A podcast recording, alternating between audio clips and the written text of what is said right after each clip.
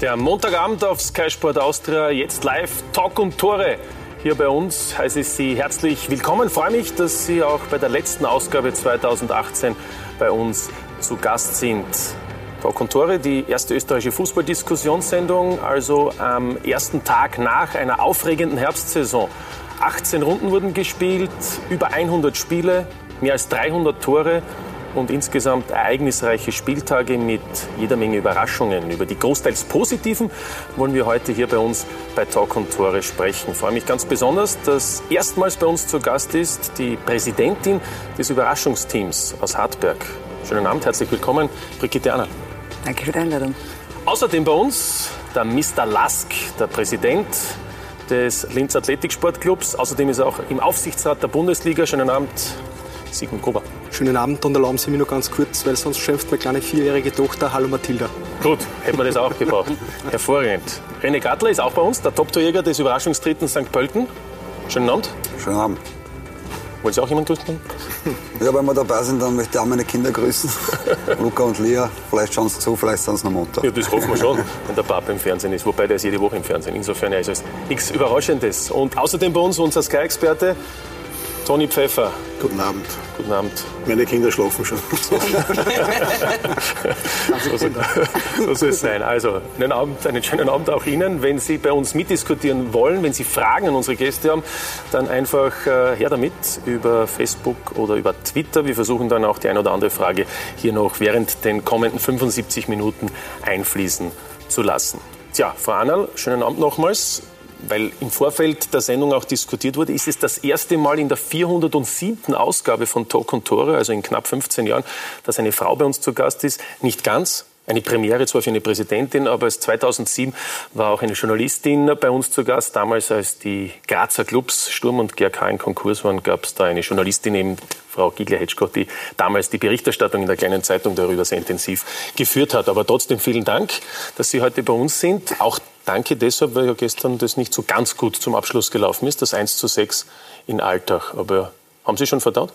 Also ich habe das eigentlich sofort verdaut. Ich war ja selber vor Ort, es war kalt in Alltag. Ja, das denke ich. Ähm, es ist irgendwie so ein bisschen, wie es der Markus Schopp auch schon im Vorfeld gesagt hat, die Burschen waren einfach ein bisschen müde im Kopf und das ist kein Wunder nach der Saison, dass sie gespielt haben.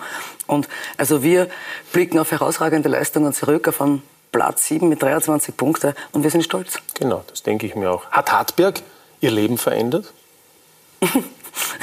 Zumindest hat die Wochenenden verändert in meinem Leben. Ja? ja. Zum Positiven? Zum Positiven, ja. Ja, das ist ja schön. Na gut. Herr Gruber, wie bewerten Sie die Herbstsaison des LASK? Ja, sehr positiv, äh, um nicht gesagt, zu sagen ausgezeichnet. Äh, wir haben, glaube ich, einen sensationellen Herbst mitgespielt, stehen auch mit 34 Punkten super mit da und das obere Playoff ist mitgeschafft und jetzt können wir, sich, können wir uns dann neue Ziele mitsetzen. Genau dann ab Ende März, wenn ja dann erstmals nach der Teilung also ganz spannend wird. In oben und unten wird dann geteilt und oben könnte auch St. Pölten dabei sein. Platz 3 ist ja eigentlich eine Überraschung oder irgendwie hat man sich schon damit abgefunden in St. Pölten, weil es so gut läuft. Naja, nach der letzten Saison natürlich eine, eine Überraschung. Wir sind froh, dass, dass wir so in die Saison eingestartet sind. Und äh, ja, unser Ziel ist es natürlich auch, oben drin zu bleiben. Äh, wir haben den Grundstein jetzt gelegt und äh, ja, wollen dann äh, im, im neuen Jahr äh, alles daran setzen, dass wir, dass wir oben drin bleiben. Ja, gestern die Niederlage in Salzburg, wollen wir da noch näher darauf eingehen. Aber zum Abschluss gab es ja in dieser Herbstsaison gestern das Wiener Derby und da gab es dann gleich den höchsten Derby-Sieg der Bundesliga-Geschichte der Wiener Austria. Toni Pfeffer. Ist eigentlich eine Überraschung, oder? Nicht in deiner aktiven Zeit, dass das passiert ist. Oh, es ist keine Überraschung, dass es nicht in meiner aktiven Zeit ist. Nein, also 6 zu 1 gegen Rapid zu gewinnen ist natürlich äh, für die Austria etwas ganz Großes. Noch dazu, ähm, wie sich diese Herbstsaison auch gestaltet hat, das war eine ziemlich schwierige Geschichte. Und wenn man dann mit einem 6 zu 1 äh, in die Winterpause geht, dann hat man natürlich dann schon wieder die nötige Motivation auch äh, für das Frühjahr noch einmal anzugreifen. Und die Austria hat, glaube ich, jetzt gute Chancen, auch oben dabei zu sein. Ja, auf alle Fälle besser als Rapid. Wir können vielleicht auch einen Blick machen auf das gestrige Spiel und zwar auf möglicherweise für einige die zwei schönsten Treffer an diesem Abend in der Generali Arena. Zum einen das Solo von Mondschein zum 3 zu 1 und dann auch noch der Treffer von Florian Klein. Da war Rapid dann irgendwie nicht ganz vorhanden nach dem Ausschluss und nach dem 1 zu 2. Ja, da ist natürlich dann alles schnell gegangen mit dem Ausschluss äh, und dem darauffolgenden Tor dann nach dem Freistoß äh, war die Messe gelesen in Wahrheit. Äh, da hatte dann Rapid ab diesem Zeitpunkt nichts mehr entgegensetzen zu, äh, gehabt und äh, man muss aber auch fairerweise sagen, wenn nach fünf Minuten äh, das schwere Foul von Dzeko anders geahndet worden wäre vom mhm. Schiedsrichter, dann hätte möglicherweise diese Partie auch eine andere Wendung äh, bekommen können. Klar, das sind immer wieder Entscheidungen, die natürlich auch mit beeinflussen das Spiel, so wie eben auch dann letztlich der Torraub und der Ausschluss von Ljubicic. Wie ist das für einen ehemaligen Rapidspieler?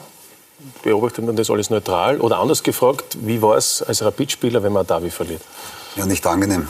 Man weiß, was, was für einen Stellenwert das Derby äh, in Wien hat. Und äh, kann man schon reinversetzen in die Spieler von Rapid. Äh, wenn du mit einem 6 zu 1 äh, Derby-Niederlage in den Urlaub gehst, ist es natürlich sicher nicht angenehm. Ja, auch wenn jetzt die Winterpause ist, kann man vielleicht sagen, dass man es dann zumindest besser vorarbeiten kann, weil es ein bisschen ich hoffe es. Ein bisschen länger, gell, ruhiger wird, unter Anführungszeichen, weil sich dann die Medien auch nicht so darum und darüber interessieren. Ein Thema war es natürlich gestern auch noch gegeben, rund um dieses Derby. Das war die Tatsache, dass äh, ein Teil der Rapid-Fans nicht äh, im Stadion dabei sein konnte, dass also der Sektor, ein Teil des Sektors für die Auswärtsfans leer geblieben ist, weil die Polizei vor dem Stadion rund 1000 Fans äh, aufgehalten hat, um sie zu identifizieren. Der Ausgangspunkt laut Polizei war, dass es eben Pyrotechnik-Vorfälle gegeben hat, dass gegen Gegenstände wie etwa Schneebälle, Dosen oder auch äh, andere Gegenstände auf Gebäude und auch auf die Südosttangente, die mussten die Fans überqueren, auf dem Weg ins Austria-Stadion in die General Arena geworfen haben sollen.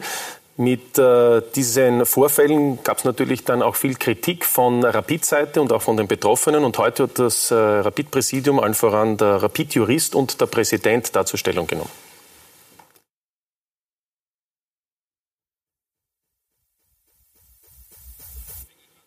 Ich möchte gleich vorweg schicken, ich möchte hier nichts, überhaupt nichts, was an Straftaten, möglichen Straftaten oder alles, was in die Nähe kommt, da stattgefunden hat, relativieren. Überhaupt nicht. Das, was passiert ist, und seine ist nur Schneebälle gewesen, die auf die Tangente geworfen wurden, ist zu verurteilen. Die Täter sind auszuforschen und zu bestrafen.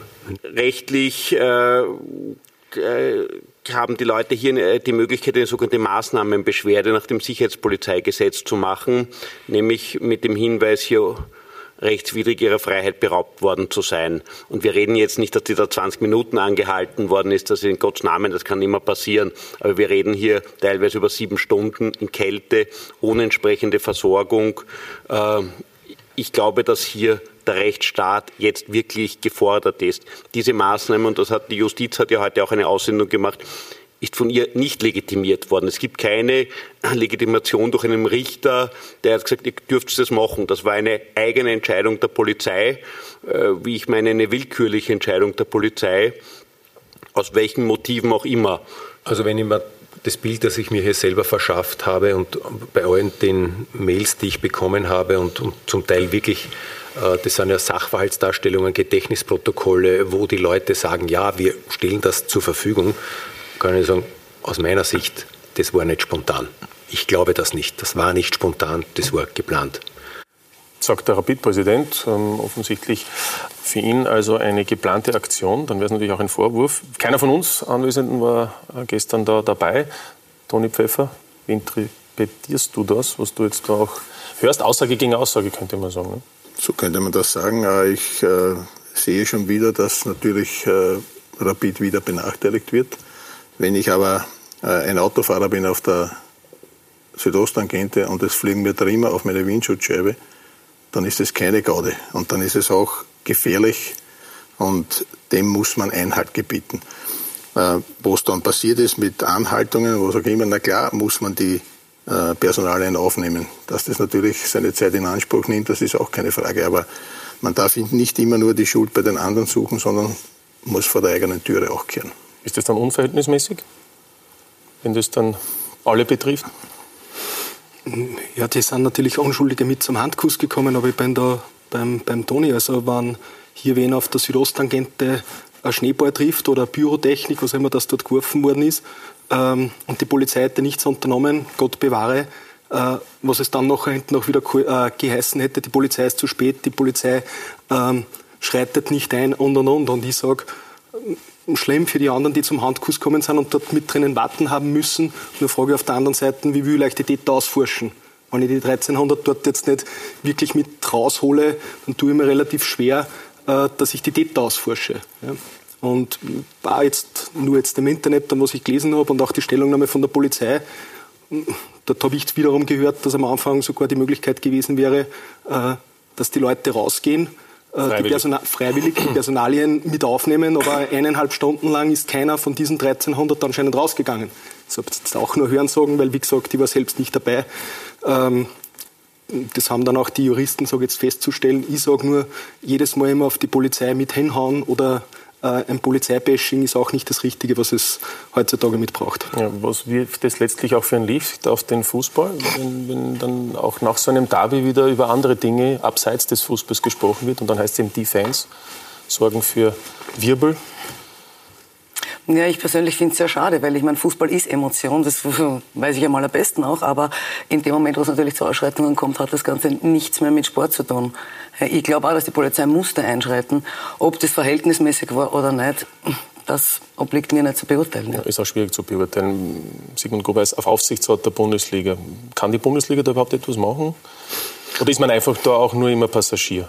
Nein, also ich glaube, wir versuchen als Bundesliga hier wirklich äh, sehr viel gegenzusteuern. Wir haben jetzt auch für alles, was jetzt im Stadion mit passiert, wo wir auch sehr oft sage zur Rechenschaft als Vereine mitgezogen werden, haben wir gerade jetzt den Punkteabzug mit beschlossen, den möglichen, äh, noch einen Strafenkatalog und einen Sanktionskatalog, äh, wo wir auch gesagt gehabt haben, wir müssen hier ein Zeichen mitsetzen, mit Geldstrafen alleine ist es nicht mitgetan, mhm. dass hier vielleicht auf die Fans sage ich, mäßigend eingewirkt werden kann dadurch, weil jeder, der dann irgendwas mit tut im Stadion oder irgendwas mit begeht, schadet im Endeffekt noch, noch seinen eigenen Verein. Äh, hier draußen, ohne dass man sich jetzt das Bundesliga mit abputzt, äh, ist relativ schwer, dass der Verein jetzt nachher hinten noch 1,5 Kilometer vom Stadion oder wie immer, wie weit das, jetzt weg war, hier irgendwelche Maßnahmen mitsetzen kann. Das ist nicht möglich und da brauchen wir auch die Exekutive und da ist es gut, dass es die Exekutive gibt und wir können dann immer noch die Exekutive nachher hinten noch mitschreien und wenn es dann einmal mit einschreiten, dann zeigen wir gleich mit dem Finger auf sie und sagen um Gottes Willen, was ist dort wieder passiert von Verhältnismäßigkeit hin oder her.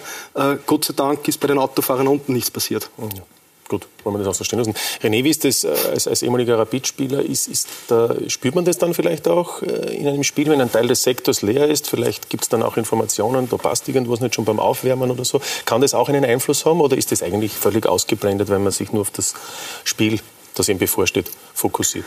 Naja, die Spieler werden es schon mitbekommen haben. Äh, aber ich sage, äh, ich glaube, im Spiel selber dann ist man dann so fokussiert. Äh, es war sicher allgemein laut im Stadion und ich glaube jetzt nicht, dass das ein Mitgrund ist, dass, dass diese Niederlage so hoch ausgefallen ist. Ja, die zuständigen Stellen werden natürlich dann noch auch weiterhin darüber beraten, beziehungsweise wird man dann auch sehen, wie weit da Anzeigen dann auch tatsächlich stattfinden und wie das dann auch enden wird. Wollen wir zum Sportlichen kommen? Für Rapid gab es heute auch äh, bei der Auslosung in Nyon den Gegner für die K.O.-Runde in der Europa League, nicht nur für Rapid, sondern natürlich auch für Salzburg und äh, gibt zwei prominente Gegner. Einerseits für Rapid gegen Inter Mailand und zum anderen Salzburg äh, zu Gast unter Anführungszeichen bei Brücke. Also das sind dann die Spiele im Februar. Das ist natürlich eine ziemliche Herausforderung, Toni, oder? Ja, für beide. Wenngleich ich aber äh, bei Salzburg schon der Meinung, der Meinung bin, dass äh, die im Moment äh, kaum einen Verein fürchten müssen in, in Europa.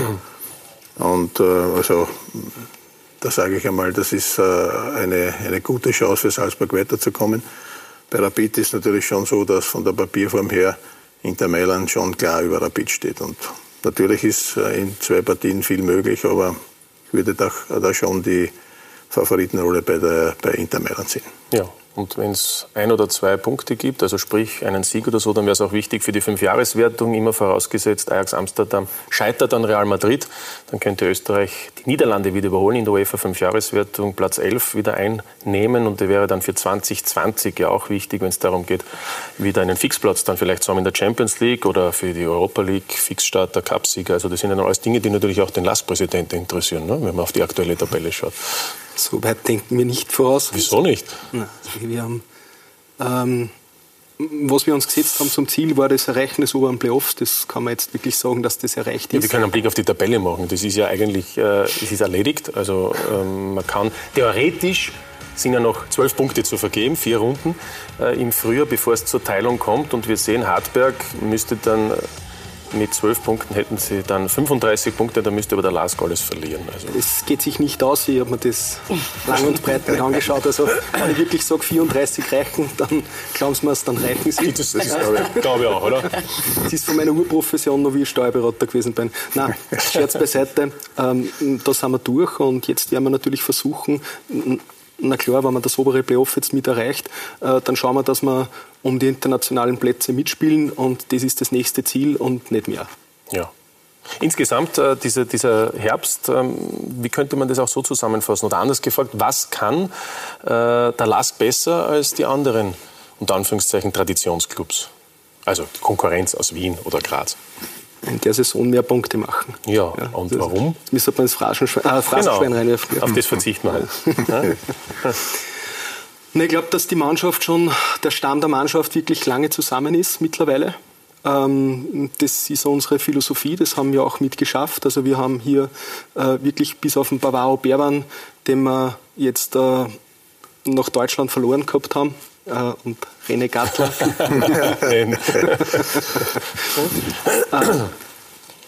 wobei ja mit René ja schon sehr früh mitgesprochen worden ist, äh, das geheißen gehabt hat, äh, es wird nicht mehr geplant mit ihm und äh, Reiko Repp, der sag jetzt zu Hartberg gegangen ist, aber der auch durch eine Verletzung dann eigentlich nicht mehr jetzt im, im Stamm mit drin gewesen ist, ähm, glaube ich, hat sich die Mannschaft wirklich hier mitgefunden, äh, ein spitzenmäßiges äh, Teamgefüge, ja, und dann ist halt das, äh, dass man akribisch mitarbeitet und da haben wir, glaube ich, mit Oliver Glasner wirklich einen perfekten Mann mit an Bord und von denen her, glaube ich, ist das was vielleicht den Unterschied ausmacht. Ja, goldener Herbst könnte man sagen, ist das, was der Lask da gezeigt hat in diesen 18 Runden in der Liga. Im Pokal ist man ja auch im Viertelfinale und im Europacup nur knapp an Besiktas gescheitert.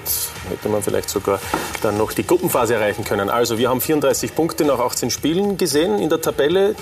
Äh, mehr Punkte gab es nur vor 20 Jahren. Da war der Lask ja auch in einer kurzen erfolgreichen Ära die dann finanziell wieder rasch zu Ende gegangen ist. Nur zwei der ersten 18 Bundesligaspiele verloren, ganz interessant. Nicht nur Runde 1 gegen Salzburg, sondern gegen Wacker Innsbruck. Also auch eine Überraschungsniederlage gewesen. Nach den ersten neun Bundesliga-Heimspielen ungeschlagen und achtmal in Folge in der Liga getroffen. Das ist erstmals seit dem Wiederaufstieg 2017. Warum macht es der Lask so? Ist es wirklich so, dass sich alle so gut kennen?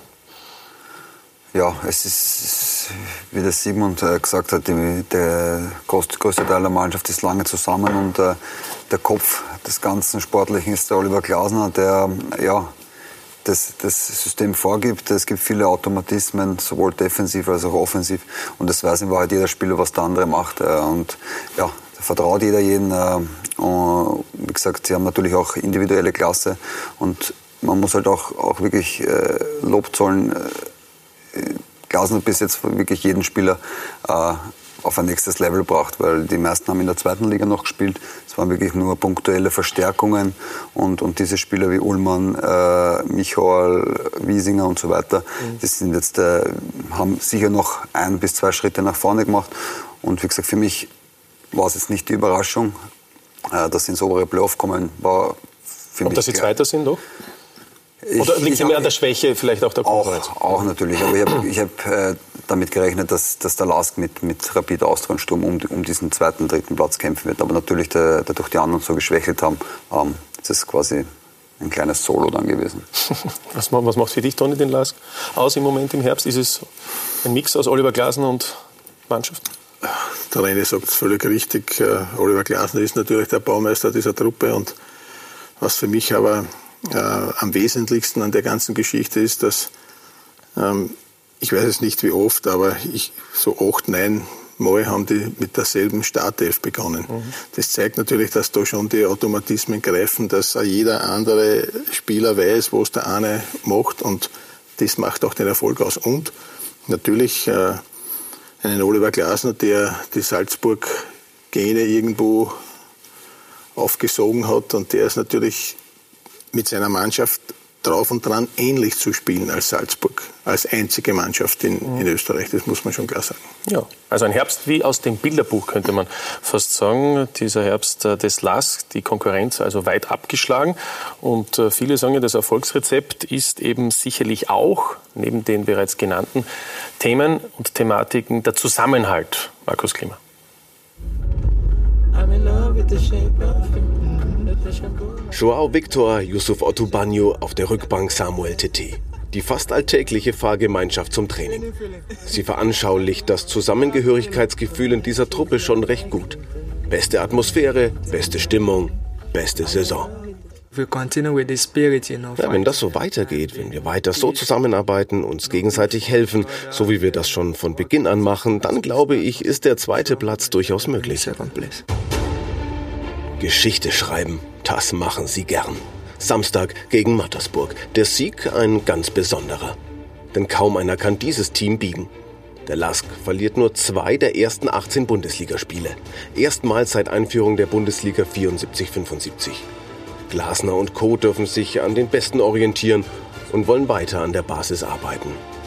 Die Zielsetzung ist, dass wir die Spiele dann nicht so spannend machen, sondern dass wir die äh, früh entscheiden. Ich habe eigentlich, äh, ich glaube am Mittwoch war es, äh, wo wir alle am Vortag Liverpool gegen Napoli geschaut haben und äh, habe den Spielern gesagt, das kann man, sieht man auf allerhöchstem Niveau. Du musst die Spiele entscheiden, wenn sie zu entscheiden sind, weil äh, sonst kann immer was passieren. Und da war es auch so. Liverpool hat viele Chancen vergeben und in der Nachspielzeit hat Napoli noch den, die Riesensitzer auf dem Ausgleich. Champions League? Sie kommen. Ja, warum eigentlich nicht? Wer sich in Österreich als zweitbestes Team etabliert, darf träumen und hoffen und darf sich Ziele setzen. Umso wichtiger ist, ähm, dass wir sehen, dass unser Spielstil greift, dass wir wirklich Woche für Woche jeden Gegner Probleme bereiten können und ähm, ja, es auch schaffen, dann nach schwierigen Situationen wieder zurückzukommen. Ich denke, das haben wir auch bewiesen im Herbst schon. Freudige Überraschungen und Auszeichnungen am laufenden Band. In diesem Falle feierlich verpackt und überreicht vom Zeugwart Anfang Dezember beim Mittagessen. So, für euch habe ich noch einen Nachspeis. Ullmann und Frieser, kommt mal her bitte. Ich was essen. Naja, für die habe ich. du, okay, tu das. Danke. Spieler. Danke, Fische. Hast du das gehört? Nein, nicht ganz. Nicht ganz. Dominik Frieser, Spieler des Monats November. Maximilian Ullmann, Tor des Monats November. Der Ball ist super gekommen vom Geige und hab's dann mit der Innenseite gehauen. Im Training habe ich es nochmal mit dem Vollspann reingehauen und da hat es aber auch schon geklappt und umso mehr froh bin ich, dass es im Match dann geklappt hat und dass dann auch noch zum Tor des Monats gekürt worden ist, ist natürlich nur mehr drauf gehabt.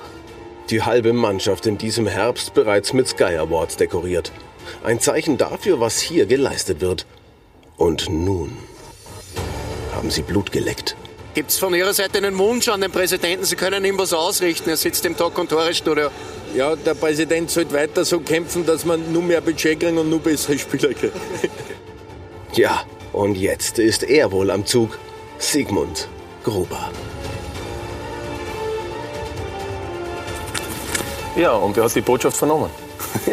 es, ist, es ist nichts Neues. Ja, ist ja so. Ja, das, grenzenlos. Ja, ne? grenzenlos. Ne? wir versuchen wirklich hier unser Bestes. Wir haben ein, wirklich ein spitzenmäßiges Team auch im Sponsoring, äh, dass wir hier wirklich äh, akquirieren und wir sind gestartet mit einem Regionalliga-Budget, glaube ich, damals für das halbe Jahr von 1,5 Millionen, was wir übernommen gehabt haben.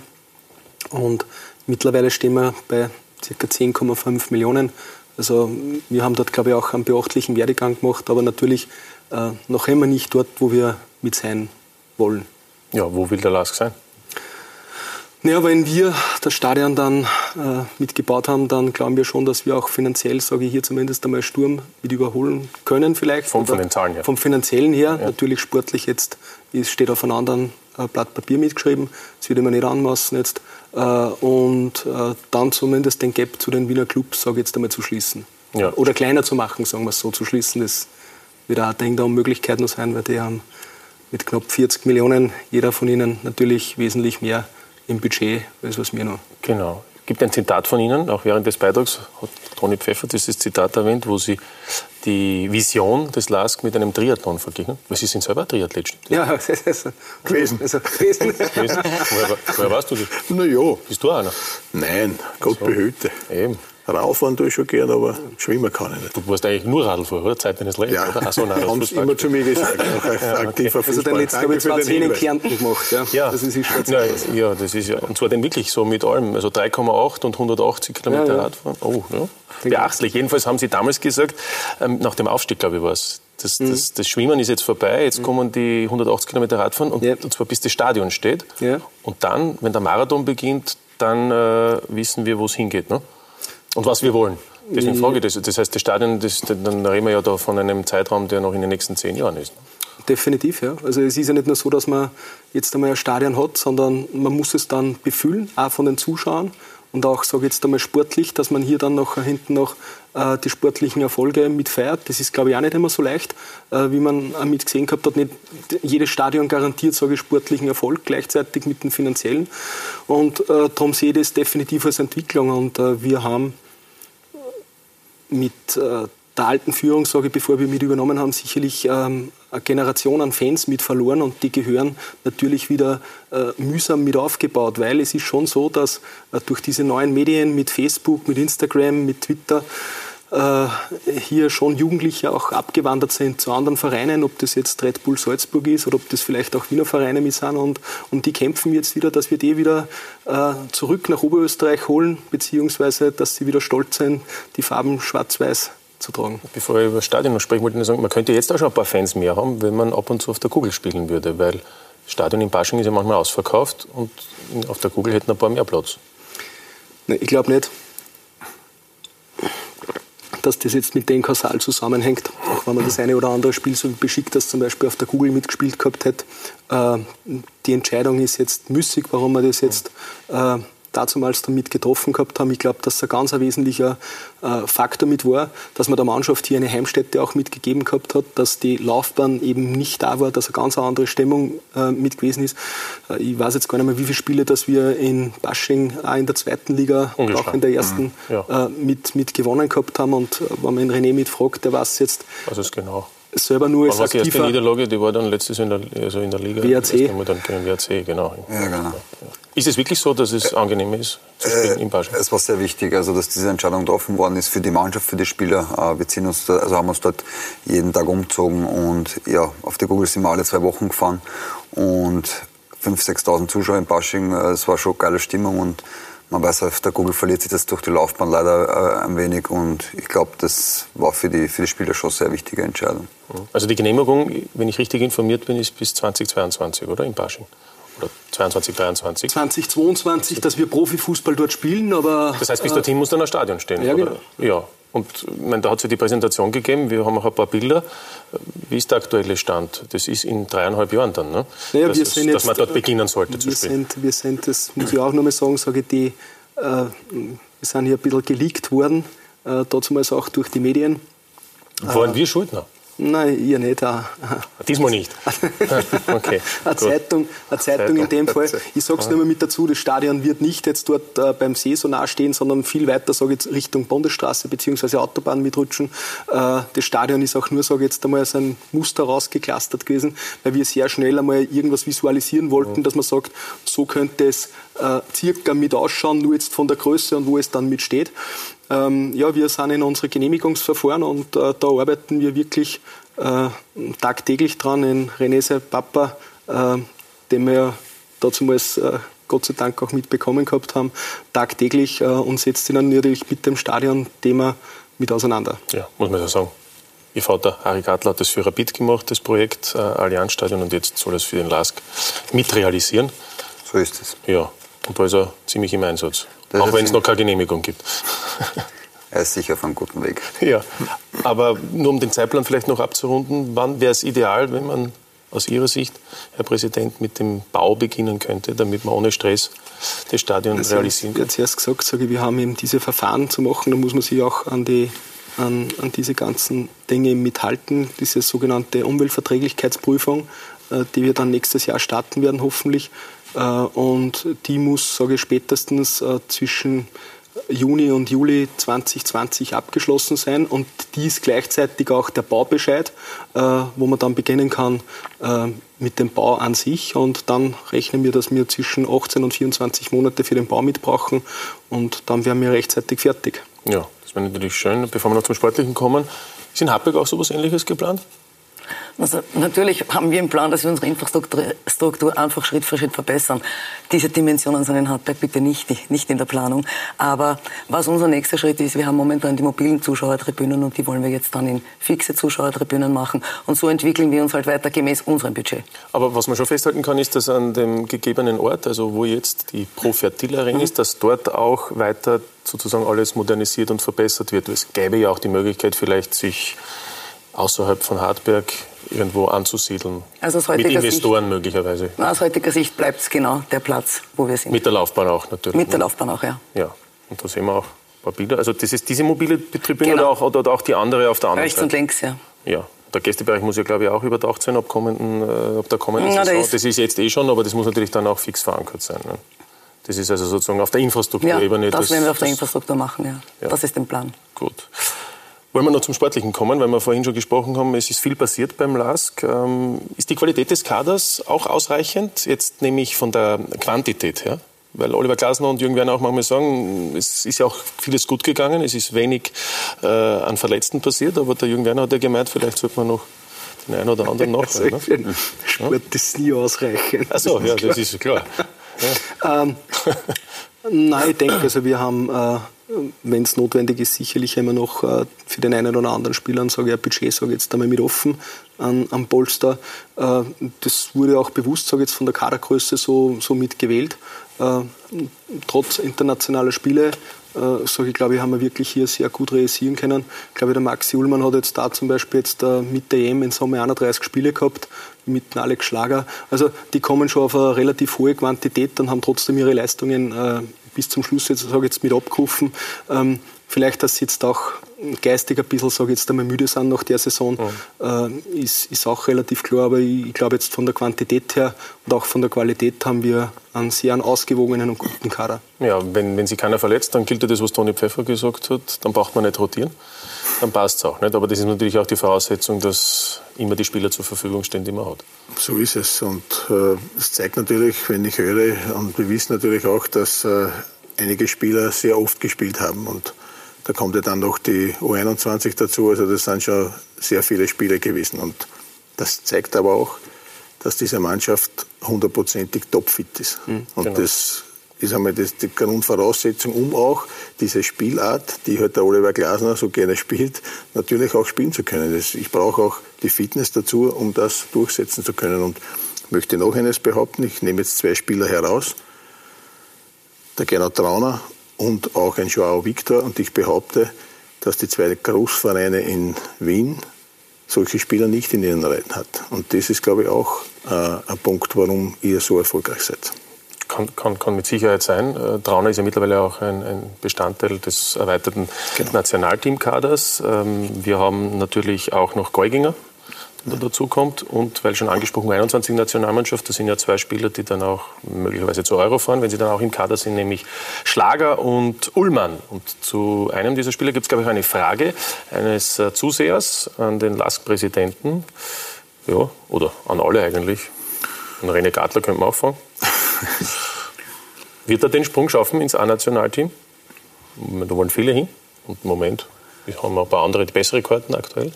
Ja, aber er ist noch sehr jung. Ja. Äh, er hat das Potenzial dazu. Ähm, nach dem Abgang vom, vom Bavau hat es mich sehr gefreut, dass der Verein ihm das Vertrauen geschenkt hat. Er hat wirklich äh, auch in der, in der Phase, wo er zweiter Tormann war, auch im Training wirklich hervorragende Leistungen gebracht und sich auch nicht hängen lassen.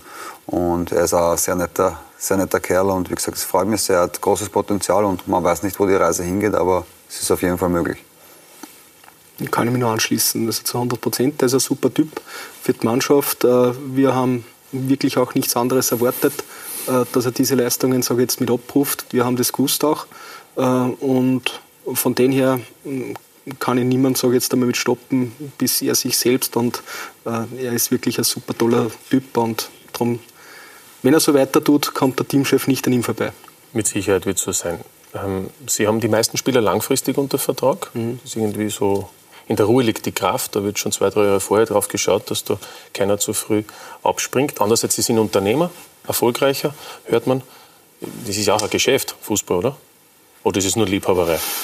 Na, sage ich, ich glaube, wir brauchen nicht jetzt äh, am Verein irgendwas zu verdienen, sondern, äh, das hat der Christoph Beschig einmal gesagt und da kann ich mich wirklich mit anschließen, äh, wir verdienen das Geld dafür, dass wir Fußball spielen äh, und nicht umgekehrt. Ja. Also das ist eigentlich äh, das Animo dahinter und ich glaube, das kann man in Österreich jetzt auch nicht, dass man mit einem Fußballverein mit reich wird. Ähm, ganz im Gegenteil, sage ich, der kostet Geld. Und äh, für uns ist es einfach nur wichtig, dass wir sage jetzt einmal eine stetige Entwicklung nach oben mit haben. Und das haben wir bis jetzt unter Beweis gestellt. Ja. Und wenn ein Spieler ein Angebot bekommt, dann sollte das vorzugsweise aus dem Ausland sein oder von Salzburg. Kann ich das so zusammenfassen? Die Konkurrenz sonst wird nicht gestärkt. So könnte man das zusammenfassen, ja. Ja, ja wenn man es aussuchen kann, ist ja angenehm, oder? Dann hat man auch keine Angst, um, dass die Konkurrenz zu schnell zu nahe kommt. Ich glaube, das haben wir halt eben durch, durch diese Strategie äh, sehr gut und sehr schnell mit erreicht, äh, dass wir da nicht mehr als Beiwagerl mit gesehen werden und dass die Spieler auch sehen, dass man von uns direkt den Sprung auch ins Ausland mit schaffen kann. Äh, das ist ganz wichtig für sie und äh, das gibt natürlich auch Halt, dass sie sagen, okay, hier können wir mit dem Verein was erreichen äh, und warum soll ich mich jetzt sportlich verändern, egal in welche Richtung dass das geht, ob das jetzt der Osten mit ist oder der West. Also ich glaube, die Spieler haben das mittlerweile mitgesehen. Zu was die Mannschaft hier noch fähig ist und auch international vor allem mit diesem Spiel gegen Besiktas, ähm, dass wir wirklich für jeden Gegner ganz, ganz unangenehm zum Spielen sind und dass wir auch sehr viele Gegner schlagen können. Wie sehen, auch Sie, international. Ja, wie sehen Sie Ihre Rolle als, als, als Präsident, jetzt auch was den operativen Bereich im Sportlichen betrifft? Bis auf das, dass ich ein Budget mit freigebe, äh, gar nicht, sondern äh, für das bin ich ja nicht da. Äh, ich gebe dann und wann einmal einen Standpunkt, sage jetzt einmal mit ab. Ich glaube, äh, wenn wir ähm, Spieler oder mit Charakter, sage ich jetzt einmal, mit brauchen oder Typen in der Mannschaft, dann ähm, nehme ich immer mit heraus, vielleicht, dass ich immer sage, vielleicht brauchen wir den einen oder anderen Typen. Das war es aber schon, ob der äh, Maxi. Charakter und Rapid könnte jetzt noch dazwischen fragen. Da haben Sie, glaube ich, vor kurzem eine Aussage getroffen. Kann ich gleich sagen, aber ich sage jetzt, ich würde nicht anmaßen, ob der Maxi Ullmann jetzt der Linksbeste ist oder der Paulo äh, Ottavio. Ich meine, jetzt natürlich äh, zurzeit der, der Maxi Ullmann, weil er bei uns mit ist. Ja. Aber überspitzt formuliert, das äh, äh, ich glaube, da gibt es andere Leute, die sich ja ein Leben lang mit dem Fußball auf einer ganz anderen Ebene mit mhm. auseinandergesetzt gehabt haben. Und da sage ich, Schuster bleibt bei, bei deinen Leisten und jeder soll eigentlich das machen, äh, was er gut kann. Und bei mir ist die Organisation und die Zahlen und die anderen machen den Sport. Und wenn man diese zwei Komponenten mit zusammenbringt, dann glaube ich, können wir erfolgreich sein. Ja, es gibt ja. auch ein gutes Vorbild da bei Salzburg ist es ja auch so. Also der Didi Mateschitz ist ein Segen für den Fußball, aber er weiß genau. Aber er ist nicht Präsident, da gibt es den Volker Das weiß ich, aber es ist, er könnte durchaus das eine oder andere Mal seine Meinung dazu sagen. Aber der ist Präsident. Macht er nicht. Harald Lötz ist Präsident und der Volker Fischbach ist Jurist, aber ich glaube, mit dem haben Sie viel zu tun. Ist nur Aufsichtsrat. Ja, Aufsichtsrat. Der Bundesliga. Der Bundesliga, aber er war auch bei Salzburg als Jurist ja. auch tätig. Ähm, wir haben Jürgen Werner noch gefragt äh, zur Rolle von Sigmund Gruber. Der Sigmund ist eigentlich der Mr. Lask, der das Ganze am Laufen gehalten hat und jetzt das immer weiter mit vorantreibt. Äh, und ich glaube, er ist mit Trainer Glasner sicher die größte Säule an den Erfolg. Das ist einer, der sich öffentlich sportlich eigentlich nie äußert. Macht er das intern auch so? Ja, ich glaube, das ist eine große Stärke vom Sigmund, dass er weiß, was er kann und er kann sehr vieles, aber er nimmt sich nicht raus, dass er entscheidet, wie, wie unsere Spieler auszuschauen haben, mit welcher Taktik wir spielen. Äh, da ist er zwar oft dabei, aber mischt sich nicht ein. Genau. Ein Musterbeispiel für einen Präsidenten, oder? Könnte man sagen, wenn man Sportfunktionär ist. Halten Sie es auch so, Frau Annert? Ja, wir haben es eigentlich ja. sehr ähnlich. Ja. Die sportlichen Entscheidungen trifft da unser Sportdirektor und Obmann der Erich Kocher gemeinsam mit Markus Schopp. Das ist auch wichtig und richtig so. Und ja, und wir beraten uns wirtschaftlich und wir kümmern uns mit um die Sponsoren. Toni, das waren nur Zeiten, als du gespielt hast, oder? Da haben die Präsidenten noch alles beschlossen, oder? Joshi Walter hat da schon ein gewichtiges Wort mitgesprochen. Ja, das ist keine Auch Frage. bei den Vertragsverhandlungen nehme ich an. Ne? Natürlich. Ja. Ähm, ich erinnere mich noch an meine Vertragsverhandlungen, waren pipi-fein. Ja, genau, für dich vor allem.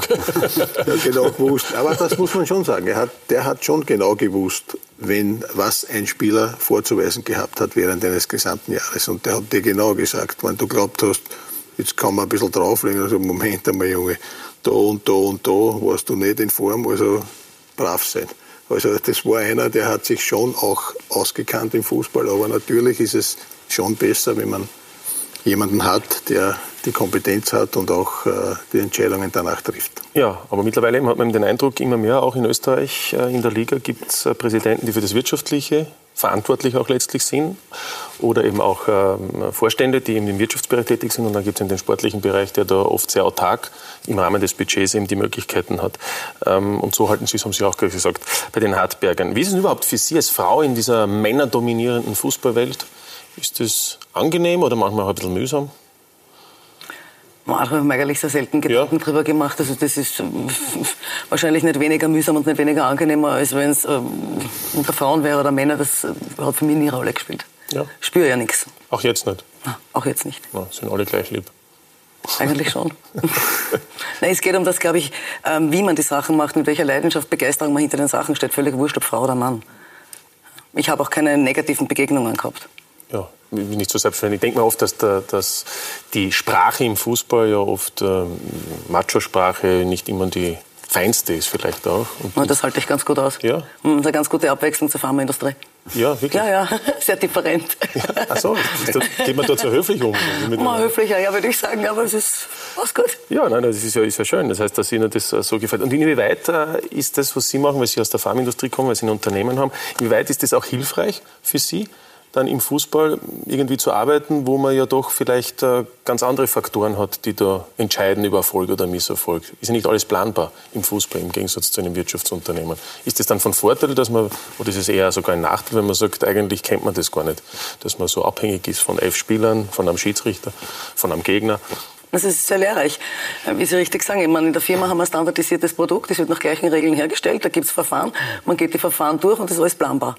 Und im Fußball ist es die eine Woche so und die andere Woche so. Und man, irgendwie hat es vielleicht ein bisschen geholfen, manche Dinge etwas lockerer zu sehen und auch zu sehen, die Welt kann eine Woche später ganz anders ausschauen. Ja. Ja schön, wenn man das so, so dann mitnehmen kann. War das eigentlich, äh, Sie sind jetzt seit ein paar Jahren in Hartberg äh, mittlerweile, zunächst als Sponsoring, äh, mit Sponsoring, als Vorstand, im Vorstand gewesen, aktiv, jetzt als Präsidentin seit mittlerweile fast zwei Jahren, glaube ich. Mhm. Ähm, wann ist da eigentlich eine Wiederwahl oder gibt es das gar nicht in Hartberg, der Akklamation? Haben wir erst in eineinhalb Jahren. Okay, okay, also es scheint ja kein Problem zu sein im Jahr ja. aktuell, äh, dass, man, dass Sie da weiterhin bleiben. Ähm, war das Liebe auf den ersten Blick, als Sie da das erste Mal im Stadion waren? Also sagen wir mal so, es hat sich etabliert. Ähm, ich habe ja vor fünf Jahren begonnen, ähm, den Verein zu sponsern und bin da ein paar Mal mit hinausgefahren und irgendwie mir hat diese, mir hat der Spirit taugt, mir haben die, mir haben die Menschen dort getaugt und das war für mich unterstützenswert und seitdem, das hat sich schön langsam entwickelt und ja. Und Sie haben es richtig hineingefunden. Genau. Ja, man kann es ja auch äh, fast Woche für Woche feststellen. Ja. Denn unsere Kameras sind ja manchmal auf Sie gerichtet, wie Sie vielleicht schon festgestellt haben. Ja, charismatisch und erfolgreich könnte man sagen. So lebt also Brigitte Arnold den Fußball und so leidenschaftlich verfolgt sie dann auch die Spiele ihrer Mannschaft äh, und das vorzugsweise am Spielfeldrand. Zwischen Dancing Queen und Business Lady. Ein Spagat, den Brigitte Annal scheinbar mühelos bewältigt. Ich glaube, dass sie die Fähigkeit hat, äh, ja, ganz einfach ähm, ihre Emotionen, ihre Gefühle, die sie da am Platz hat, auch auf äh, viele äh, im Umfeld zu übertragen. Und ähm, dazu kommt ganz einfach etwas, dass sie sehr erfolgreich ist in ihrem wirtschaftstreibenden Leben. Und ähm, ja, es sind ganz einfach so Eigenschaften, die sie mit in den Verein trägt. Und dementsprechend profitiert der TSV Hartberg von der Person Grete Arnold. Ihre Firma, der Pharmakonzern Lenus, Weltmarktführer in Sachen Steigerung der männlichen Fruchtbarkeit. Erfolge pflastern ihren Weg. Geht nicht, gibt's nicht bei ihr. Das ist in Hartberg ganz besonders augenscheinlich. Fußball ist für mich Emotion, Leidenschaft, Begeisterung, das taugt mir, das bin ich. Und ganz ehrlich, es geht auch nur, es ging ja nur gemeinsam. Immer hautnah dabei, auch wenn es einmal nicht so läuft, so wie gestern in Alltag aber natürlich auch bei diesen ganz besonderen Momenten, bei diesen ganz besonderen Spielen und Augenblicken in diesem Herbst. Sie ist eine absolute Powerfrau. Also ich glaube, das merkt man, äh, wenn man sich das anschaut, wie sie bei den Spielen mitgeht, wie sie uns anfeiert, wie sie da Gas gibt. Und ja, es übertragt natürlich an die Mannschaft und ja, eine absolute Bereicherung. Hartberg.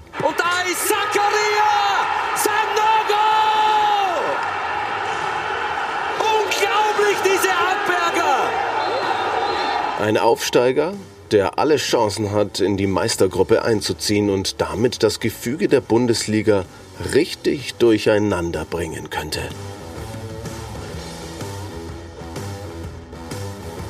Wenn Hartberg, der Aufsteiger, der vor zwei Saisonen oder vor drei Saisonen noch in der Regionalliga war, plötzlich im Konzert der Großen in Österreich mitspielen kann, dann ist das Signal nach außen, was machen denn die Großen falsch, dass so etwas möglich ist. Das muss man dann auch äh, sehen. Das heißt, äh, Hartberg ist wirklich jetzt die Nagelprobe in vielerlei Hinsicht, um, äh, wie es um den österreichischen Fußball ganz oben im Spitzenbereich und da im Speziellen um die Traditionsvereine Sturm, Rapid Austria steht. Brigitte Annal. Sie steht an der Spitze eines Clubs, der im Sommer alles Menschenmögliche möglich macht, damit jeder hier diese Geschichte Bundesliga so leben und erleben darf.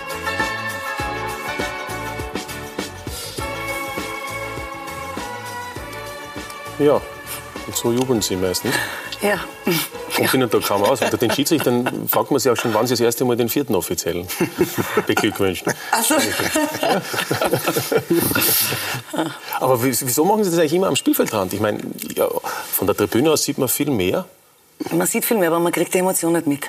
Okay. Und mir taugt das irrsinnig, äh, neben den Spielern, auch neben den Spielern auf der Bank zu sein. Mir taugt es, wenn, also, ich finde es mitten im Geschehen ist mir einfach lieber als da oben dabei. Das merkt man, offensichtlich. Und, und, und, und greifen Sie dann auch manchmal ein bisschen ein, so? Warum der Wechsel jetzt oder nicht? Nein, um Gottes Willen, das haben wir ja zuerst schon besprochen. Ja, ja, nein, das überlassen eine Emotion könnte es sein. nein, nein, Nein, nein. das geht. Die haben wir unter Kontrolle. Kommt nicht vor. Aber, aber Toni, wir können festhalten, ohne Hartberg, äh, ohne, ohne Brigitte Annal würde es Hartberg in der Situation in der Bundesliga nicht geben. Das glaube ich auch. Äh, Wenn man äh, gesehen hat, wie schwer es dann war, letztendlich mit zweimal äh, negative Bescheide der Bundesliga-Kommission und, und dann letztendlich dann doch die äh, Lizenz zu bekommen. Ähm, von Haus aus von sehr vielen Experten eigentlich als Fixabsteiger gehandelt, sind alle eines Besseren belehrt worden. Ähm, wie, sie, wie diese Mannschaft austritt, man hat von Haus aus immer das Gefühl gehabt, da ist ähm, eine Linie drin in diesem Spiel. Da weiß man, da sieht man von außen, was, was Marco Schopp mit dieser Mannschaft machen möchte. Und das war das Erfrischende. Und der Lask hat es auch spüren müssen, dass die, wenn sie nur ein bisschen nachlassen, äh, zu Hause sogar in, in zwei Konter hineingelaufen sind. Also das zeigt, wenn man die, die, wirklich die Stärke des Lask kennt, das, das, das zeigt, dass diese Mannschaft wirklich sehr vielen, auch großen Mannschaften, große Probleme bereitet haben. Und da hat der Markus alles richtig gemacht. Ist das auch für Spieler in der Liga die größte Überraschung, wie Hartberg auftritt? Ja, es, wie, wie von Toni erwähnt, äh, es wurden natürlich als in Anf Anführungszeichen Fixabsteiger äh, schon vor der Saison abgestempelt. Äh, aber ich finde, das ist einfach das Schöne am Fußball, dass man immer wieder sieht, es ist alles möglich äh, mit, mit, mit Spirit, mit Zusammenhalt ähm, und mit einem Plan. Und ja, deswegen freut es mich auch für Hartberg, dass sie, dass sie da nicht abgeschlagen irgendwo am, am Tabellenende sind, sondern um das obere Playoff mitspielen. Ja, mit Sicherheit äh, ist da ja alles noch möglich. Ähm, was ist trotzdem aktuell nach wie vor das Hauptziel für diese Saison? Bleibt es der Nichtabstieg? Klassenerhalt. Klassenerhalt. Klassenerhalt. Ich meine, wir sehen, es ist, rund, es ist eng rund um den Strich und natürlich alles darauf wäre eine, alles darüber wäre eine Zugabe, aber bei uns ist es bitte Klassenerhalt. Wir sind realistisch und wir wissen, wo wir herkommen und werden da nicht irgendwie größenwahnsinnig. Genau. Obwohl es natürlich möglich, wenn man dann oben ist, dass man dann hat man den Klassenhalt schon ein bisschen früher geschafft, ne?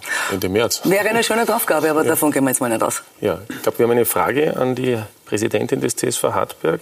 Äh, und zwar via Instagram. Wo sehen Sie den TSV Hartberg in fünf Jahren? Also, da sind Sie noch Präsidentin, das könnten Sie jetzt ja gleich mal sagen, ob Sie in eineinhalb Jahren wieder antreten. Was in fünf Jahren ist, das wissen wir heute nicht. Nein. Aber unser Ziel ist natürlich, den TSV Hartberg zu stabilisieren. Und wir wollen uns jetzt, wir müssen, wir sind jetzt gerade mal in der Bundesliga angekommen. Bitte, wir waren vor eineinhalb Jahren in der Regionalliga. Jetzt gilt es darum, wir sind angekommen, jetzt brauchen wir eine Stabilität und jetzt wollen wir uns ein bisschen langfristig weiterentwickeln und im Step by Step. Einerseits in die Infrastruktur investieren, andererseits vielleicht auch in, in Budget. Wir wollen unser Budget natürlich aufstocken, um auch längerfristigere Verträge machen zu können, was ja sensationell sensationell finde, wie ihr das macht beim LASK, ähm, weil an das glauben wir einfach auch. Ja, weil Sie das sagen, also und der Verein an sich, wie soll der strukturell sich weiterentwickeln? Also es ist ja noch natürlich alles im Vergleich zu den größeren Clubs. Ich glaube, wie viele Angestellte gibt es? Zwei. Ich meine, nicht, dass, es, nicht, dass man, nicht, dass man 200 ja. braucht unbedingt, aber, aber es geht ja dann trotzdem um die Weiterentwicklung auch in diesen Bereichen, ne, nehme ich an. Oder sehe ich Ja, es ist völlig korrekt, aber das ist jetzt genau das, was irgendwo auch, glaube ich, den TSV Hartberg ein bisschen mit ausmacht. Es gibt da so viele ehrenamtliche Mitarbeiter, die wirklich ihr Herzblut da hineinstecken, aus unterschiedlichsten Kompetenzbereichen. Also wir haben welche von Finanzen, wir haben welche von Gastronomie ähm, oder auch unseren Roland Buchers, unseren Pressesprecher, der eigentlich äh, Steuerberater arbeitet in Graz und jeden Tag in der Nacht Medienarbeit macht. Ja. ja. Und das ist ein Spirit, der gehört irgendwie dazu. Ich glaube, so haben wir es auch gemeinsam hingekriegt. Und das wird sich auch schön langsam entwickeln, aber gemäß unserem Budget. Das Geld, was wir haben, haben wir. Und wenn wir nicht mehr haben, haben wir nicht mehr. Ja. Und, und inwieweit deswegen die Vision, wie sieht sie aus, also fixer Bestandteil der Liga zu sein äh, und deshalb eben auch genau. äh, vorsichtig die Verträge über ein Jahr hinaus genau. vielleicht zu verlängern. Denn ich glaube, bis auf zwei Spieler sind momentan alle nur bis kommenden Nein, Wir haben schon mehrere, gekommen. die ein bisschen länger sind, aber, aber im Grund von genommen... Dem, vom Stamm sind es, glaube ich, mit Tadic, ähm, dann sind wir schon bald durch, glaube ich, die, die wirklich nur bis kommenden Sommer haben, Vertrag. Und ja, aber das war, das war einfach immer, wir haben immer geschaut, erstens einmal war es ja für uns auch eine extrem schwierige Situation nach der Lizenzphase, wir haben nicht gewusst, wo spielen wir, spielen wir oben, spielen wir unten. Ähm, dann mussten sehr schnell die Verträge gemacht werden. Ja, und jetzt geht es ihm da, darum, langfristiger es auf solidere Beine zu stellen. Mhm. Und das müssen wir uns jetzt erarbeiten und das werden wir machen. Ja, wie sieht es mit dem Trainer aus, mit Markus Schopp? Der hat auch noch einen Vertrag bis äh, kommenden Sommer. Wollen Sie mit ihm schon verlängern, jetzt vielleicht schon in der Winterpause, um ein erstes Zeichen zu setzen? Ich denke, da hat der Erich Kocher ganz, ganz konkrete Pläne. Und ich glaube, der Markus Schopp passt wahnsinnig gut zu uns. Wir sind irrsinnig stolz, dass wir ihn haben. Und ich glaube, er fühlt sich bei uns auch sehr wohl und kann auch sehr viel erreichen. Dabei hat es immer geheißen im Sommer, dass Sie so sehr auf Soran Barisic gesetzt haben. Da schau her, wo haben Sie das her? Ja, stimmt's nicht. nein. Ja, jetzt können also, Sie ja sagen, ich meine, obwohl er jetzt so wieder momentan keinen Verein hat, Zoki, aber trotzdem. Nein, nein, nein. Aber er schon, war schon auch ein Kandidat, Also oder? Wir, haben, wir haben mit mehreren gesprochen. Ja. Aber wie gesagt, wir waren dann eigentlich froh, wir haben mit Markus genau den Richtigen, der genauso hungrig war und der das Team einfach in ganz kurzer Zeit super äh, formieren konnte, wieder neu formieren. Wir haben neun, neun Zugänge gehabt. Ähm, einfach die richtige Entscheidung getroffen. Mhm. Und, die, und er war auch bereit, in die zweite Liga zu gehen. Also Ganz genau. Er hat das schon übernommen zu einem Zeitpunkt, wo er noch nicht gewusst hat, wohin die Reise geht, sozusagen.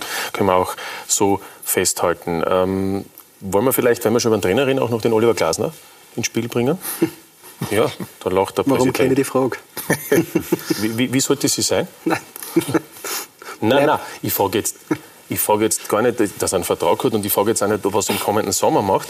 Und weil vielleicht in Salzburg dann ein Trainerposten frei ist. Aber er hat ja schon einmal einen abgesagt. Ich glaube, Ralf Rangnick hat ja schon für diesen anderen Club da in Deutschland Interesse gezeigt beim Oliver. Ähm, was macht Sie so sicher, dass er seinen Vertrag erfüllen wird? Also ich glaube, der Oliver hat schon mehreren Vereinen mit abgesagt. Ähm, A, dass wir einen langfristigen Vertrag haben, das eine. Und B, weil der Oliver an Projekte mitglaubt. Also das, was wir gestartet gehabt haben vor gemeinsam jetzt vor dreieinhalb Jahren, äh, den Weg, den wir gegangen sind, der war nicht immer leicht. Ähm, wir sind aber in jeder Sekunde und der René war auch bei den traurigen Momenten mit dabei und auch bei den positiven, wie wir gegen St. Pölten, sage jetzt einmal, nicht aufgestiegen sind äh, und dort auch unten verloren gehabt haben. Äh, das Jahr drauf dann den Aufstieg geschafft gehabt haben. Und ähm, ich glaube, das zeichnet uns mit aus, wo er weiß, äh, was er an uns hat. Und, äh, das macht mir eigentlich sehr positiv, dass der Oliver Glas einen Vertrag erfüllt. Ja, und Sie beide sind irgendwie auch das Beispiel dafür, auch wenn Christian Ilse ist ja freiwillig gegangen, Markus Schopp soll jetzt, habe ich gerade gehört, verlängert werden möglicherweise, dass, dass da keine Schnellschüsse kommen. Denn das ist ja nicht so selbstverständlich, wenn ich mir die Saison anschaue. Fünf Trainerwechsel, davon einer, sage ich jetzt einmal, musste sein, nämlich bei St. Pölten, weil da ist ja der Küber abhanden gekommen. Aber da sieht man schon, wie nervös oft die Vereine auch sind. Ne? was die Trainer Das macht auch den Unterschied zum äh, TSV Hartberg aus. Nicht auch beim Last, nicht, wo der Oliver nicht aufgestiegen ist und trotzdem geblieben ist. So ist es. Äh, hier wird äh, nicht Hire and Fire gehandelt, sondern hier wird auf Kontinuität gesetzt. Und kann natürlich nur beipflichten, wenn er sagt, der Trainer muss langfristig bei uns bleiben. Das hat auch natürlich dann mit der Entwicklung dieses Vereines und auch der Mannschaft zu tun. Wenn ich dort einmal in die Nähe von Salzburg hinkommen möchte, dann muss auch ein Trainer längerfristig arbeiten können. Und die Frage wird halt dann trotzdem sein, weil die Verlockungen werden irgendwann einmal wahrscheinlich kommen auch. Und das ist dann wirklich die Frage, ob er dann doch so sehr an dieses Projekt glaubt oder ob das Geld dann eine andere Rolle spielt. Aber ich denke trotzdem, dass ähm, Oliver Glasner sehr gut zum Lask passt und dort noch einige Zeit bleiben wird. Wird möglicherweise so sein. Außerdem hat er eigentlich offiziell eine Doppelfunktion. Ne? Mit Sportdirektor. Genau. Nicht nur offiziell, sondern.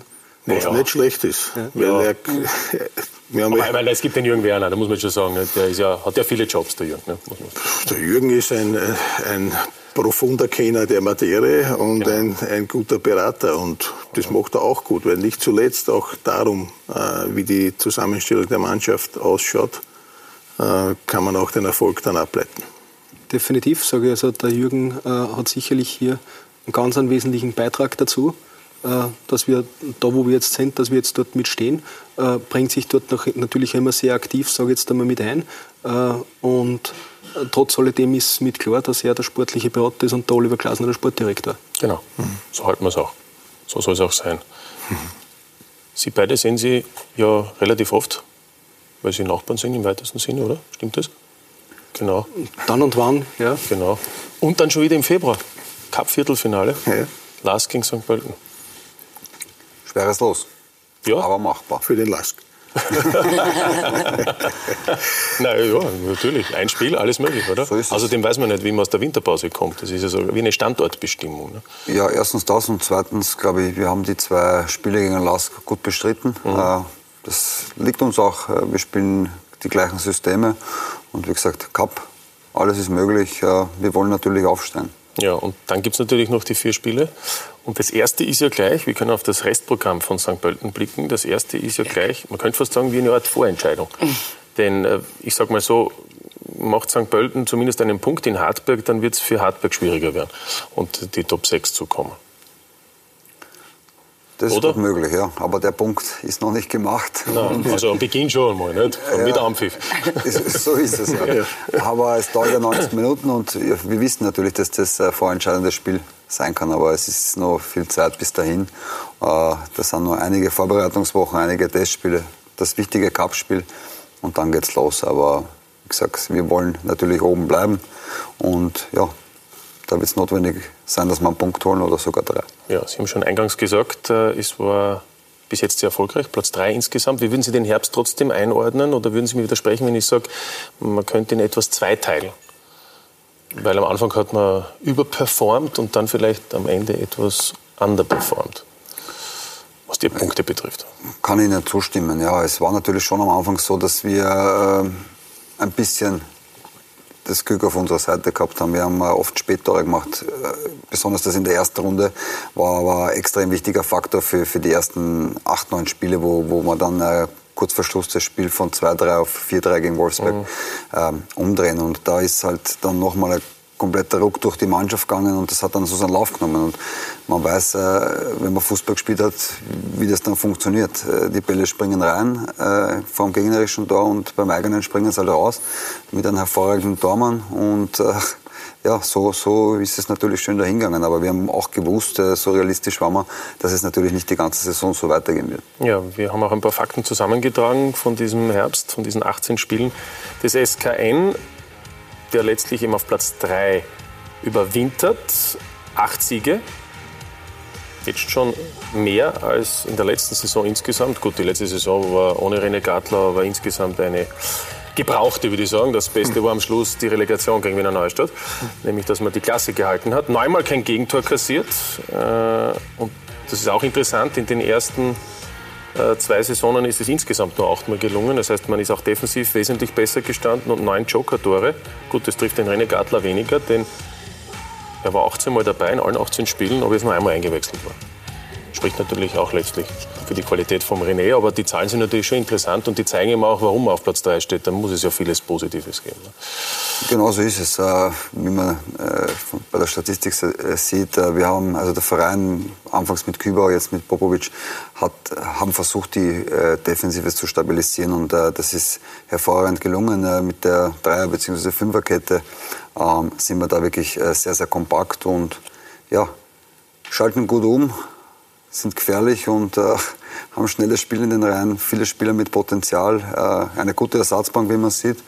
Und ja, es, mir macht es extrem Spaß. Äh, es, glaube ich, ist jedem Spieler von St. Pölten vergönnt nach der letzten Saison, äh, dass, dass man dann äh, mhm. so einen Herbst spielt. Ja, war ziemlich viel los beim SKN in diesem Herbst, Markus Klima. Wer hätte gedacht, dass St. Pölten einmal in solche Dimensionen vorstößt? Was für ein Sommer. Was sind das für Aussichten? Wir sind, glaube ich, einfach ein guter Haufen. Ja. Also das, das, das, das passt alles ganz gut zusammen. Der Trainer hat eine, eine gute Truppen zusammengestellt im Sommer. Es scheint ihnen wirklich alles zu gelingen. Didi Kübauer springt und jubelt und die Liga wundert sich. Doch dann zieht ihr Erfolgscoach weiter. Kein Problem, solange der Erfolg und das Selbstvertrauen hier bleiben. Keiner sind böse und ich sehe jetzt kein Problem, äh, dass bei uns nicht so weitergehen äh, soll. Wir sind stabil, wir wissen, was zum tun ist, wir haben unser System gefunden. Doch plötzlich dreht der Wind. Ranko Popovic. Der Herbst hat auch seine ungemütlichen Seiten. Die Gesichter werden länger. Wir haben nicht äh, ausgeschaut, so wie wollten wir schauen. St. Pölten gewinnt nur zwei der neun Bundesligaspiele nach dem Abgang von Didi Kübauer. Doch sie haben es ja nicht verlernt. So ist es ja nicht. Sie Runde 17 im letzten Heimspiel des Jahres gegen Alltag. Ein wichtiger im Hinblick auf das große Ziel. Ist der Weg frei in Richtung Top 6? Welchen Stellenwert hat der Sieg heute? Ja, frei schon. Der Weg ist besser, sag mal so. Die, haben wir Schnee auf den Weg gehabt, haben wir ein bisschen geräumt und dann haben wir bessere Weg jetzt für das, was, was wir möchten. Das war sehr wichtig. Und auch wenn das so turbulente Kalenderjahr 2018 mit einem 1 zu 5 in Salzburg zu Ende geht, wir haben eine, eine, eine äh, hervorragende Herbst gehabt, aber wenn wir möchten äh, äh, weiter gut spielen und oben bleiben, wir müssen uns gut vorbereiten, im Frühjahr auch weiterzumachen. Denn die Aussichten auf die Meistergruppe sind ja nach wie vor blendend. Ja, schaut gut aus, aber es braucht eben noch den einen oder anderen Punkt, um dann auch tatsächlich unter den Top 6 zu sein. Unter Popovic gab es also in acht Spielen insgesamt acht Punkte. Ähm, was ist anders, abgesehen jetzt von den Punkten? Man hört, die Trainingsintensität ist intensiver als unter seinem Vorgänger, oder? Das, das ist ein subjektiver Eindruck. Das würde ich jetzt nicht unbedingt behaupten. Äh, der Trainer will mit uns den nächsten Schritt machen, das heißt, äh, im Ballbesitz äh, bessere Lösungen zu finden. Wir haben natürlich unter Küber sehr, ein sehr einfaches Spiel gespielt defensiv äh, stabil stehen und äh, dann schnell umzuschalten. Ähm, Popovic, unter Popovic versuchen wir jetzt äh, im Ballbesitz besser zu agieren, mehr Ballbesitz auch zu haben und ja, das hat einige Male schon sehr gut funktioniert und jetzt haben wir eine Vorbereitung gemeinsam und da bin ich zuversichtlich, dass das, dass das dann noch besser klappen wird. Ja, hat der Popovic in seiner Antrittspressekonferenz gesagt, er möchte moderner spielen. Kleiner Wink auf Didi Kübauer möglicherweise. Also er möchte halt mit mehr Ballbesitz spielen und das ist auch jetzt signifikant feststellbar. Ist aber natürlich auch das schwierigere Spiel. Äh, möglicherweise. Und ist es für Sie dann angenehmer, die eine oder die andere Spielweise? Oder ist es eigentlich egal? Hauptsache man hat Chancen und trifft. Als Stürmer ist immer wichtig, dass man zu Chancen kommt. Äh, ich habe schon in verschiedensten Systemen gespielt. Äh, es, ich denke, es ist nicht immer systemabhängig. Äh, es, als Stürmer ist man oft von den Mitspielern abhängig, ähm, die einen füttern und wie gesagt, es hat unter Kübauer für mich persönlich äh, natürlich besser äh, funktioniert, aber ich habe jetzt auch eine ein bisschen eine andere Rolle auch eingenommen als, mhm. sage ich mal, Solospitze. Ähm, bin mehr die Anspielstation und es macht mir beide Spaß und äh, für mich ist der Erfolg mit St. Pölten wichtig und der ist, der ist da und äh, deswegen bin ich auch glücklich. Ja, wobei das letzte Tor in der Liga haben Sie noch unter Kübauer erzählt, bei seinem letzten Spiel in Wien gegen Rapid. Das sehen wir jetzt. Unter Popovic gab es den Treffer zum Aufstieg im Cup in Lafnitz. Also könnte Zufall sein, eben. Weil eben auch eine andere Rolle jetzt, wo das sehr schön herausgespielt war. Besonderes Tor? Schönes Tor. Ja, ja es ist immer schön, wenn man... die Hosenträger quasi. Genau, genau. Und das Ende vom Rapid-Trainer Türicin, was dann auch noch mitbesiegelt. Aber so ist das halt im Moment weiß man so das ist nicht. das im Geschäft, ja, leider. ja, ist Erfolg. Wie geht es bei Ihnen eigentlich weiter? Vertrag bis, bis Sommer 2020. Ähm, dann sind Sie 35? 34. Naja, September werden sie dann 35, 2020, okay, okay. Also, also gibt es da, schon, gibt's da schon Gedanken darüber hinaus oder ist das noch so weit weg, eineinhalb Jahre, dass man da noch... Naja, eineinhalb Jahre vergehen schnell. Also, ja, eben, äh, deswegen frage ich eigentlich schon. Ich habe natürlich schon äh, Pläne und Gedanken. Äh, ich möchte natürlich den Fußball erhalten bleiben. Äh, werde es doch im Sommer die, die B-Lizenz äh, starten, würde da gerne in, in, in, ja, in die Trainerschiene ein einsteigen. Habe selber sehr viel erlebt in meiner Karriere, verschiedenste Trainer gehabt und äh, ja, denke, da habe ich äh, ja, ganz gutes Repertoire in meinem Kopf äh, und da habe ich schon gute Gedanken und ich freue mich auch dann äh, schon auf die Zeit danach als Trainer vielleicht. Da schmunzelt ein bisschen. Ich, ich habe gerade überlegt, welche Trainer er gehabt hat. Mir fallen gleich mal ein, jetzt Kübauer davor. Lange Backhult. Ja. In Lustenau war es auch interessant, oder? Ori, Erik Ori. Erik Ori, genau, der jetzt mit Kanada in Griechenland ist. Glasner natürlich, war schon dabei. Anger Schmidt, auch als Cheftrainer. Ja, und die erfolgreichste Zeit in Ried, ne? Könnte man sagen, von den Toren her. Ja, in, Linz war auch erfolgreich, sage ich ja, mal. In der zweiten Liga. Aber wir haben ein paar, paar Punkte zusammengesammelt, äh, was die Karriere betrifft, von René Gartler, also in der Bundesliga. Wir warten aufs 50. Tor. Ja. Das war ihm gegen Rapid das 49. in der Liga in 166 Spielen. Übrigens gegen, äh, gegen, gegen jetzt gegen Salzburg war es die 50. Bundesliga-Niederlage für Sie in diesen 166 Spielen. Wenn man als 50. Tor lieber gewesen. Genau, ja, das denke ich. Aber das ist etwas, was man sich für das kommende Jahr vornehmen kann. Sechs Tore haben wir eh schon gehört, Saisonrekord bei den Niederösterreichern im Moment und zweimal eben schon Top-Torjäger, deswegen habe ich es angesprochen, in Ried in der Bundesliga. Da ist es ja insgesamt in diesen zwei Jahren hervorragend gelaufen. Ne? Es war eine sehr schöne Zeit äh, in, in Ried auch. Äh, der Verein hat mir damals äh, das Vertrauen gegeben ja, das konnte ich Gott sei Dank zurückzahlen und es war für mich äh, ja, sehr, zwei sehr wichtige Jahre in Ried. Und wie geht es Ihnen jetzt, wenn Sie über die SV Ried was lesen und auf die Tabelle schauen in der zweiten Liga? Ja, man bekommt ja aus den Medien mit, äh, dass es ja, da und dort irgendwo zwickt. aber wie gesagt, einen näheren Einblick habe ich auch nicht. Es spielen einige Freunde von mir dort. ja, denen drücke ich die Daumen, dass, dass wieder sage ich mal, eine positivere Zeit kommt. Ja, ist ja noch möglich im Frühjahr, den Sprung Genug auf Platz 1 zu schaffen. Der Lokalrivale hätte gern wieder mal ein Derby oder sagt sie, das passt schon so, dass die dort spielen? Nicht? Nein, das ist eine sehr ehrliche Antwort. Ich glaube, das ist ein erledigtes Thema, oder? Ja. Wir sind gerade nicht Lokalrivale, sondern wir spielen in der ersten und sind in der zweiten Liga. Bundeslandrivale. Ja. ja, nicht wirklich. Also ich merke schon, da ist Sebastian Gub, Sigmund Gruber sehr, sehr streng zu der SV Ried. Ähm, aber ein Torhüter habt ihr schon geholt von denen, ne? Wann jetzt? Ach so. Ja, ja der, ist, der, der ist im Kader, der ist Ersatztorhüter und hat es viel Aufregung gegeben. Und auch da, und deswegen komme ich auf das Thema, haben sie klare Kante gezeigt. Nicht? Weil die Fans ja einige das nicht so positiv gesehen haben, dass ein Rieder beim Laskis und Sie haben relativ rasch eigentlich dann geantwortet und gesagt, wenn schon Kritik, dann bitte an mich, an die Führung des Vereins und nicht an die Spieler und an den Trainer. Ist ja, das so immer so Ihr Zugang? Na, so heute das sage ich, was man uns vielleicht vorwerfen kann, das ist äh, von der Kommunikation, dass wir da den einen oder anderen Fehler gemacht gehabt haben. Äh, aber ich glaube, wir lassen uns nicht fremd bestimmen, äh, welchen Spieler das wir jetzt noch mitholen. Und Dominik Eber war ganz wichtig, sage ich, für uns, weil wir gewusst gehabt haben, wir möchten auf Malek Schlager mitsetzen, äh, brauchen aber wirklich ein Backup, das der Trainer mitgefordert gehabt hat, einen Österreicher noch dazu.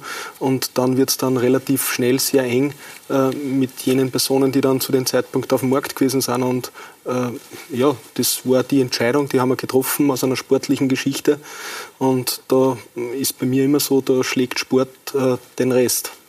Und die Situation hat sich ja, zumindest vernimmt man das so, mittlerweile beruhigt, oder? Die, die Kritik ist ja nur mehr ab und an. Ja, es gibt einige wenige, die sich noch einmal, sage jetzt einmal, von Spiel zu Spiel mit äußern. Und das muss man nachher hinten auch mit aushalten. Wenn das auf einer ordentlichen Ebene, sage jetzt einmal, mit erfolgt, ohne dass man jetzt beleidigend mitwirkt, äh, dann muss man das als Vorstand, Präsident oder Geschäftsführer oder Sportdirektor, wer auch immer damit dann gemeint ist, mit aushalten. Ja, dann sage ich einerseits Danke fürs Kommen, wollte noch alles Gute wünschen. Und welchen Wunsch haben Sie fürs kommende Jahr, Frau Präsidentin? Also jetzt auf den Fußball bezogen. Ja, denke ich mir schon. mm, Klassenerhalt. Ja. Und dass wir weiter so schöne Fußballfeste feiern. Danke an dieser Stelle auch an unsere Fans. Wir haben wirklich Top-Fans aus der Region dazu gewinnen können. Äh, unsere Spiele sind doch ein paar Mal jetzt ausverkauft gewesen. Das wünschen wir uns weiterhin. Das halten wir so fest. Hoher Zuschauerschnitt, das könnte ein Wunsch sein für St. Pölten, oder? Dass da ein bisschen was geht, weil das ist ja teilweise dürftig. Äh, wäre schön, ja, natürlich. Das wollen wir. Oder gibt es einen anderen Wunsch? Ja, 50. Bundesliga da. Aber wichtiger ist das obere Playoff. Äh, und wenn das kombinierbar ist mit dem 50. Tor, dann ja, wäre nicht traurig. Ja, danke René Gartler, danke Brigitte Annal, danke für die offenen Worte, Herr Präsident. Okay. Gruber, alles Gute natürlich für 2019, für die Ziele, die da sind. Und Toni, auch alles Gute. Dankeschön ebenfalls. Was gibt es in der Winterpause? Legendenturnier mit der Austria? Vielleicht auch eine Weihnachtsamnestie für Frankie Schindels. Das möchte ich noch anführen, oder? Oder? Nicht? Nächste Frage. okay. Danke, danke. Gerne. Toni, danke Ihnen fürs Dabeisein. Das war die letzte Ausgabe von Talk und Tore. Schönen Abend noch. Wiederschauen.